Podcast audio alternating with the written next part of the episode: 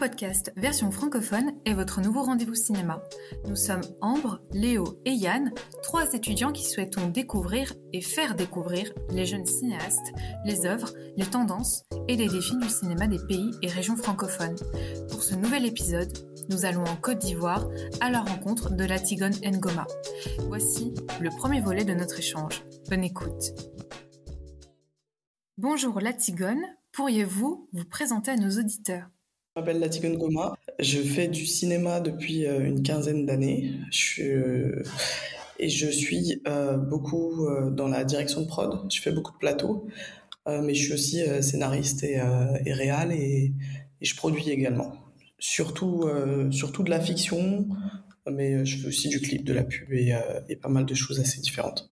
Dans une interview, vous avez dit avoir baigné dans l'art, notamment la musique, l'écriture, la photographie, mais pourriez-vous nous dire comment elle vous arriver au cinéma ou comment le cinéma est-il venu à vous? J'ai grandi sans télé. j'avais euh, j'avais une maman qui faisait euh, qui faisait du théâtre, euh, pas mal, qui que ça intéressait beaucoup, qui était en, l'occurrence une auteure africaine, donc ça la faisait aussi pas mal voyager. J'avais pas mal de gens autour de d'elle qui qui étaient des auteurs, mais aussi des peintres et tout ça, qui voilà, qui, qui étaient vraiment dans mon environnement. Euh, et du coup, euh, moi-même, j'ai euh, j'ai joué sur scène parce que comme comme elle, elle m'élevait seule, des fois, elle n'avait pas moyen de me faire regarder, donc c'était plus simple de me mettre sur scène. Et, et puis voilà, j'ai fait ça jusqu'à jusqu'à l'adolescence, je crois, et je me suis rendu compte que j'ai que, que, que j'aimais pas trop être dirigé, que j'aimais pas trop qu'on me dise quoi faire. Et j'ai commencé à faire du slam parce que j'aimais écrire, j'aimais vraiment écrire. Euh, et, j'ai commencé à voilà, monter sur scène avec du slam et tout ça. Je pense que dans une autre vie, j'aurais été chanteuse, mais j'avais pas euh, assez de, de, maîtrise de tout ça et, et, de confiance en moi pour, pour me lancer. Et puis, euh, et puis, du coup, je fréquentais des gens qui me ressemblaient et, et je sortais avec un mec qui faisait de la musique. Et puis, j'ai commencé à, à, prendre des appareils photo et à, et à prendre en photo, à filmer tout ce qui se passait euh, autour de moi. Et j'en suis arrivé à faire des clips. Et puis un jour, j'ai rencontré un dire prod euh, euh, qui, m'a expliqué un peu son métier. Et je lui dis Ah, mais j'ai envie de savoir comment on fait des autorisations parce que vraiment, on fait des clips tout le temps et on a toujours des problèmes avec la police parce qu'on n'a pas d'autorisation. Et puis quelques, quelques semaines après, j'ai un message dans mon téléphone bah, Écoute, il y a une productrice qui cherche quelqu'un pour faire des photocopies. va la voir, on sait jamais. Et je, suis rentré là-bas pour trois semaines et, et j'étais euh, dans le cinéma. C'était terminé. Quelle place le cinéma d'Afrique de l'Ouest occupe-t-il dans votre culture cinématographique? Déjà, la culture cinématographique, je me la suis vraiment faite euh, avec le temps. J'ai regardé beaucoup de cinéma asiatique, j'ai regardé pas mal de cinéma africain, mais il y a plein de classiques, même d'ici, euh, même d'Europe, que j'ai pas regardé parce que je finalement, je suis plus une cinéaste d'une nouvelle génération qui, qui se crée. Je pense que même ici, euh, il y a beaucoup de, de, de, Et même en France, par exemple, euh, il y a beaucoup de, de gens de, de nos générations qui, qui, ont, qui... On est quand même une génération euh, assez mondialisée. Et en fait, finalement, nos plus grandes références, elles sont pas forcément là où on est. Moi, si je devais citer un film qui m'a euh, qui m'a beaucoup touché, par exemple, c'est Viva Riva. Et euh, c'est un film congolais. Moi, je suis métisse congolaise. Euh, mais c'était, je, je, devais avoir 18, 19 ans quand j'ai vu ce film, quand il est sorti. Et c'était la première fois qu'on voyait pour moi un vrai film africain qui, qui correspondait à, à ce que que j'aimais parce que ça s'approchait beaucoup plus de de, Boys in the Wood ou quelque chose euh, voilà dans cette trempe là des films de du cinéma de Spike Lee ou des choses qui m'avaient moi beaucoup plus inspiré et euh, dans lequel je m'étais euh, j'avais été bercé parce que c'est c'est quand même ma réalité de mon enfance c'était beaucoup plus la banlieue française. Et finalement des films africains comme ça il y en a il y en a pas beaucoup. Et c'est pour ça que je dis que en fait la plupart des des gens ils vont surtout vous parler euh, du cinéma euh, d'ailleurs, parce que je pense que à un moment, euh, on est surtout afro-descendant plus qu'on est, enfin, on est devenu plus les barrières, les frontières, elles existent plus autant que, que ça a pu l'être il y a quelques générations. Dans le cinéma, vos compétences sont très larges et on a l'impression que vous êtes un véritable couteau suisse car vous avez démontré que vous êtes capable d'aller de l'écriture à la réalisation en passant par la production. Comment évoluez-vous en fonction des projets? En fait, la prod, euh, c'est, euh, ça a été euh, mon métier. Je ne voulais pas être... quand à l'époque, avant d'arriver dans, dans le cinéma, je faisais du slam et tout le monde dit, c'est l'époque où il y avait Grand Corps Malade qui sortait son album, où tout était un petit peu en train de, de péter. Et, euh, et moi, je voulais pas vivre euh, de ma vie artistique parce que, euh, parce que j'avais l'impression de devoir me, vendre un peu moi-même, au sens où on devient sa propre sensibilité, ses propres peines, les choses qu'on exprime, etc.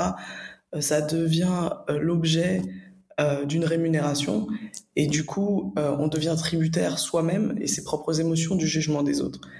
Et c'était un peu pareil avec euh, le cinéma. Et, euh, et du coup, quand j'ai commencé à faire de la prod, j'étais très contente d'avoir un métier très factuel que je connaissais pas du tout, où il fallait faire des choses que j'avais pas l'habitude de faire, gérer de l'argent, gérer des gens, euh, voilà, organiser tout un tas de choses, etc., qui pouvaient me rapporter de l'argent.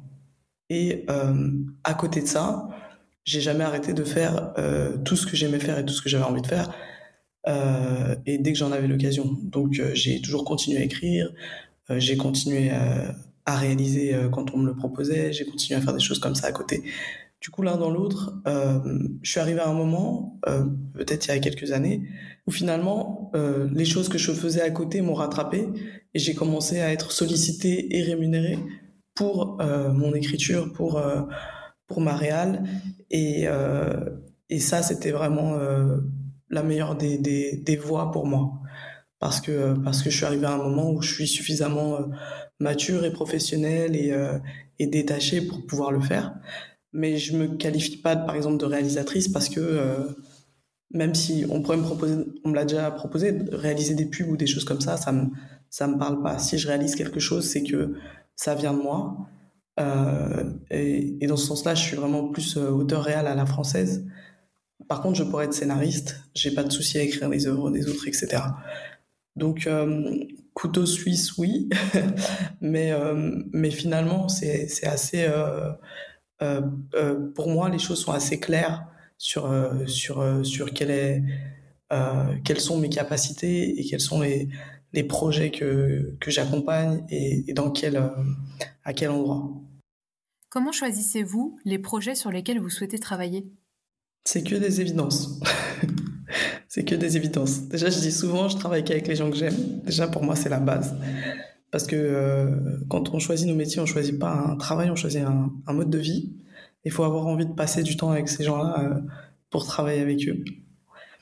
Et, euh, en même temps, j'essaye aussi de travailler qu'avec les gens que, entre guillemets, j'admire. C'est-à-dire des gens qui, je sais qu'un projet va m'apporter quelque chose, va me, euh, que qu'on va apprendre ensemble. Et euh, je pense que c'est un peu mon premier critère de sélection. Vous avez co-réalisé avec Will Niava le court-métrage Éléments. Comment s'est passée votre rencontre et ce travail à deux?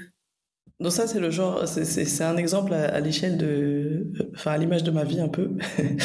euh, Will et moi, on s'est rencontrés euh, parce qu'il est venu, euh, il avait réalisé un court métrage qui s'appelle Zo, qui a, qui a bien fonctionné, que vous avez peut-être vu. Et puis, il est venu euh, en Côte d'Ivoire, qui est, euh, qui est euh, son pays d'origine, entre autres, pour, faire un, pour faire une série qui s'appelle MTV Sugar, dont je faisais la direction de prod. Et, et quand je fais la direction de prod sur des projets ici, je fais, sur, en tout cas sur des séries comme ça, je fais toujours un petit peu plus que ça parce que parce qu'en fait, en vrai, j'étais la seule personne à avoir fait la, les, deux saisons de. Et je, je back up beaucoup tout ce qui est la DA derrière, les costumes, les, euh, looks, les, euh, un peu les, le casting, etc. Il y a beaucoup de travail en amont que je prémâche euh, avant, pendant la prépa, même au niveau de l'écriture, etc. Et du coup, euh, oui, il est arrivé euh, pour ce projet. Il avait quatre euh, épisodes à réaliser. On s'est très bien entendu. Et euh, au détour d'une soirée, on a, euh, j'ai croisé un ami qui produisait un artiste qui voulait absolument faire un triptyque de clips mais un peu différent, etc. Et moi, j'avais, j'avais pas du tout le temps parce qu'on on terminait de tourner un jeudi, je pense, et moi, le dimanche, je devais prendre l'avion pour aller faire une série au Gabon. Donc, j'avais vraiment pas beaucoup de temps à moi. Et, euh, et puis, comme on était un petit peu fougueux avec Will, on s'est dit, bah, on n'a qu'à le faire ensemble. Euh, en vrai, euh, si on s'y prend bien, entre jeudi et dimanche, on peut le rentrer. Et, et on s'est débrouillé pour, pour resserrer un petit peu notre plan de travail pour terminer un ou deux jours plus tôt. Et à côté de ça, euh, on a fait un peu notre casting, nos trucs, euh, voilà. Et on a écrit une trame, que je pourrais pas appeler un scénario, euh, surtout sur nos nuits, quoi. Et, et on, s'est, on a beaucoup discuté, on s'est, on s'est lancé là-dedans, on a profité qu'on avait du matos, du très bon matos qui venait du Canada avec un super chef-op. Et on a fait ça en, ouais, en 3-4 jours entre, entre une fin de tournage et un avion euh, ensemble. Quelles ont été vos inspirations à l'un et à l'autre pour réaliser ce court métrage alors c'est très difficile de, de, dire ce qui était à lui et ce qui était à moi. Je pense que je pense qu'on était euh, assez euh, assez fusionnels et c'est ça qui, qui, fait parce que c'est très très difficile de, co-réaliser et de co-écrire. En tout cas, quand, quand il s'agit de création, parce que moi, j'interviens souvent en co-scénariste, co-scénariste, où là, il y a des gens qui ont déjà une vision et puis on vient, et puis on vient juste apporter à leur vision. Ça, c'est quelque chose de, de plus, euh, plus facile à faire. Par contre, quand on est tous les deux à, à, l'origine de quelque chose, euh, il faut vraiment euh, être sur la même longueur d'onde, je trouve. Et, et Will et moi, on avait trouvé un bon on avait trouvé déjà on avait de la musique qui était à la base de ça donc on avait déjà une base parce que la musique avait son propre univers donc c'est ça qui nous a construit un peu l'univers et après euh, on avait euh, on trouvait un bon moyen de, de se de se comment dire ça de se compléter parce qu'il y avait des, des, énergies qui étaient voilà tout ce qui était vraiment euh, la plage, les femmes, euh, les, le côté un peu mystique et tout, j'étais euh, j'étais un peu plus inspiré, on va dire. Et lui, tout ce qui était les garçons au marché, le, leur énergie de groupe et tout ça, il était, il était vraiment à fond. Donc, on s'est, on se rejoignait, mais en même temps, on avait tous les deux quelque chose d'un peu plus personnel à apporter. Et je pense que c'est ça euh, qui, a, qui a fait trouver l'équilibre au film. Après, ce film, il est un peu particulier parce que comme je vous ai raconté l'histoire, on n'a pas vraiment écrit le scénario et surtout, on n'a pas eu le temps de le terminer vraiment. Donc, il manque quelques séquences qui, euh, qui auraient pu donner un peu plus de compréhension au film, je pense. Et, euh, et on a eu beaucoup de mal à le monter parce qu'on parce que justement il est reparti au Canada et et moi j'étais au Gabon et et quand on a perdu un peu l'énergie du fil, ça nous a mis beaucoup de temps à, à re-rentrer dedans. Mais euh, au final, je pense que euh, on peut pas dire que quelqu'un a apporté, euh, euh, je sais pas moi, du un, un, ingrédient et puis quelqu'un un autre. Je pense qu'on avait plus ou moins déjà les mêmes ingrédients euh, sur la table et puis on on a on a trouvé comment travailler à quatre mains. Oui, il communiquait beaucoup plus avec avec le chef op, avec et j'étais beaucoup plus derrière à lui parler à lui parce que je voulais pas qu'il y ait trop de voix dans, les oreilles du chef-op et de l'équipe en règle générale. Euh, et puis voilà. Qu'auriez-vous voulu rajouter au court-métrage élément? En fait, le, le, rôle de la sœur, euh, qui est un peu énigmatique, euh, était beaucoup plus euh, développé et on comprenait mieux les liens entre ces trois personnages. Parce que je vous mets au défi de, m'expliquer vraiment qu'est-ce qui s'est passé entre les trois. En fait, ce qui est bizarre, enfin, ce qui est bizarre, ce qui n'est pas bizarre, mais avec Élément, c'est que finalement, nous, quand on l'a passé en Côte d'Ivoire, tous les gens ici ont eu un. C'était très clair ce qui s'est passé pour eux dans le film. Euh, mais en fait, c'est euh, quand il, sort le film euh, et qu'on a, il y a certains codes qu'on n'a pas et tout ça. il y a des choses qui, qui, sont, qui sont pas aussi évidentes. Et c'est un peu, et c'est un petit peu dommage. Et en même temps, je pense que chaque film a son, a son propre, son propre parcours. Et nous, on est allé au bout de celui-là et puis on, en fera d'autres. Enfin, c'était vraiment un, une énergie, une vibe, un moment. Et, et il a été au bout de lui-même. Et puis, on, fait d'autres films après derrière. Euh, en fait, euh, l'histoire, c'est la, morale, euh, entre guillemets, de l'histoire, c'était vraiment que cette fille-là, elle le dit, je crois, hein, le pouvoir de la vie est une histoire de femme. Et elle a un frère qui est, qui est un peu immature et qui veut absolument aller avoir de l'argent, réussir sa vie et tout par tous les, par tous les raccourcis possibles. Et, et qui passe un, pacte avec euh, avec des esprits, mais il sait pas que en fait euh, ce qu'il est en train de sacrifier, euh, c'est sa propre vie. En tout cas, ils sont en groupe, ils sont un groupe, et puis le plus fougueux, finalement, il se fait sacrifier un peu malgré lui. Sauf que sauf que comme les femmes, elles sont plus, elles ont ce pouvoir-là. sa sœur entre guillemets, elle, elle, repart le chercher parce que en passant un pacte avec cet esprit-là et en fusionnant un peu avec lui.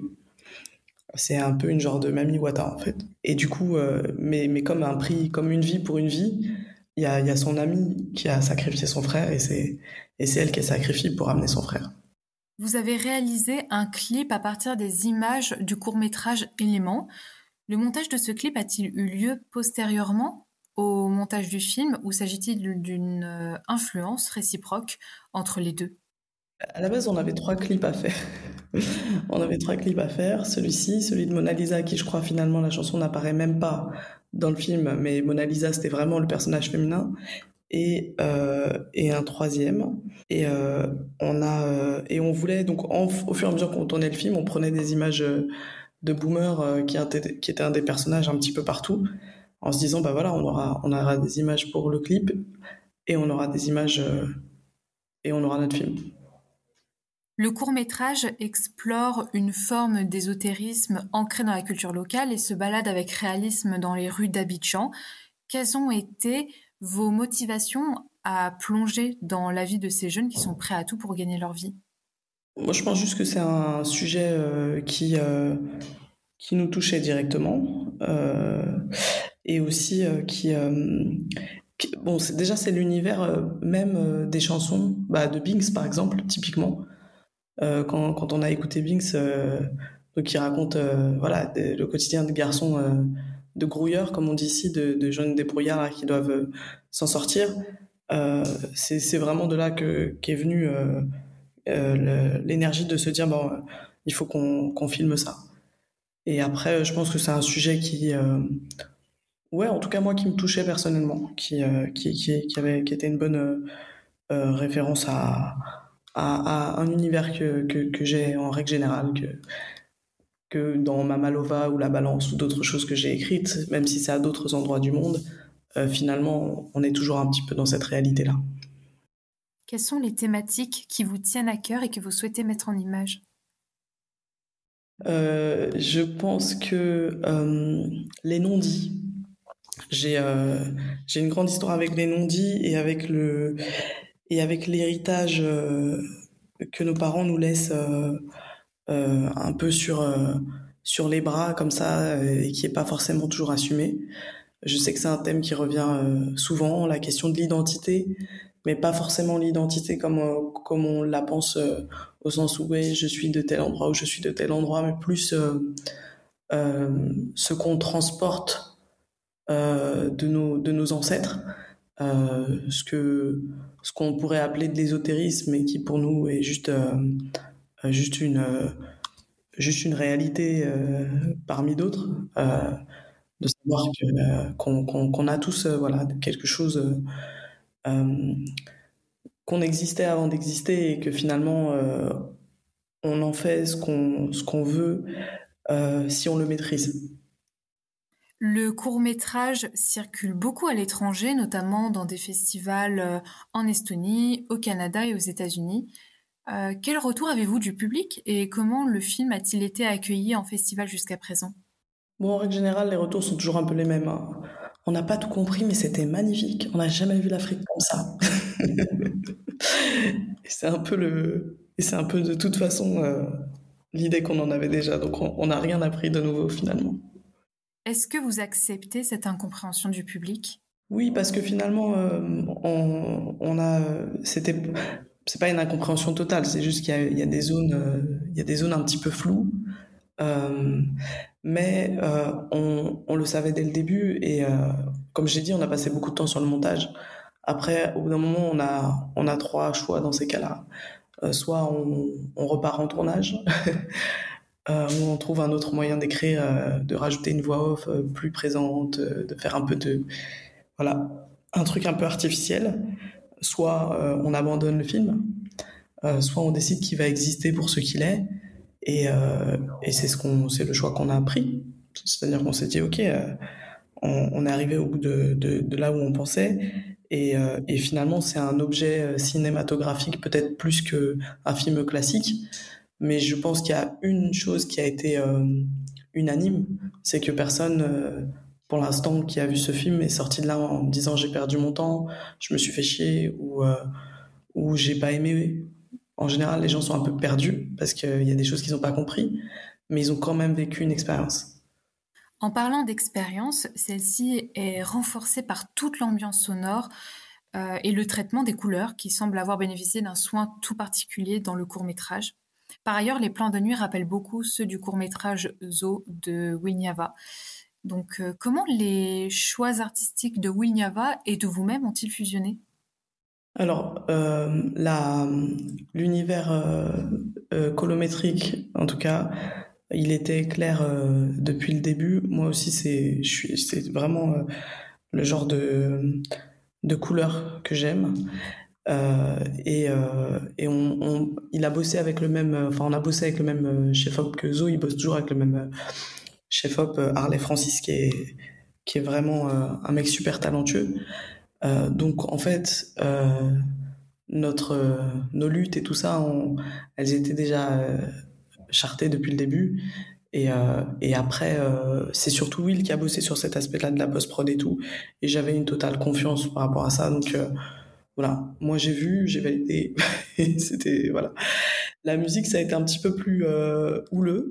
c'était peut-être l'endroit le, plus. Euh, la musique et, l'univers sonore, c'était peut-être l'endroit où, où c'était le, le, plus difficile finalement de se retrouver bizarrement, euh, parce que parce qu'on avait deux visions un peu différentes et, et que pour le coup la musique et, le son ça me tient vraiment à cœur. Donc là on a beaucoup bataillé, mais on est arrivé à un endroit où on était tous les deux contents et, euh, et c'était essentiel.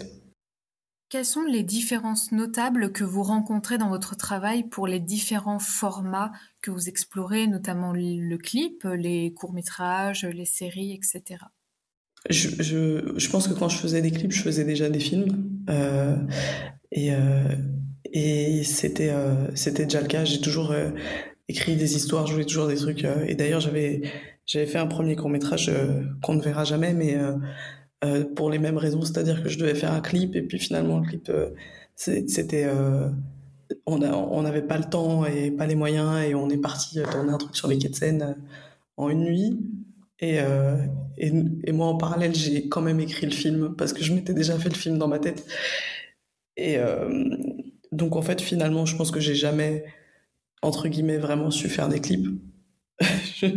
j'ai toujours fait des films. Et les clips, c'est c'est, c'est, c'est, j'ai, aujourd'hui, je pourrais savoir en faire parce que j'ai travaillé avec des clippers en tant que prod et que je vois comment ils fonctionnent et c'est pas du tout le même état d'esprit, en fait. C'est, c'est plus des peintres ou des photographes que des, euh, que des cinéastes qui font des clips, je trouve. C'est des gens qui font des, des, très beaux tableaux, ils ont une idée, là, ils ont un endroit, ils ont un mouvement, et puis euh, ils capitalisent autour de ça. En tout cas, le, les clips que je trouve les plus, euh, les plus réussis, c'est euh, une autre démarche.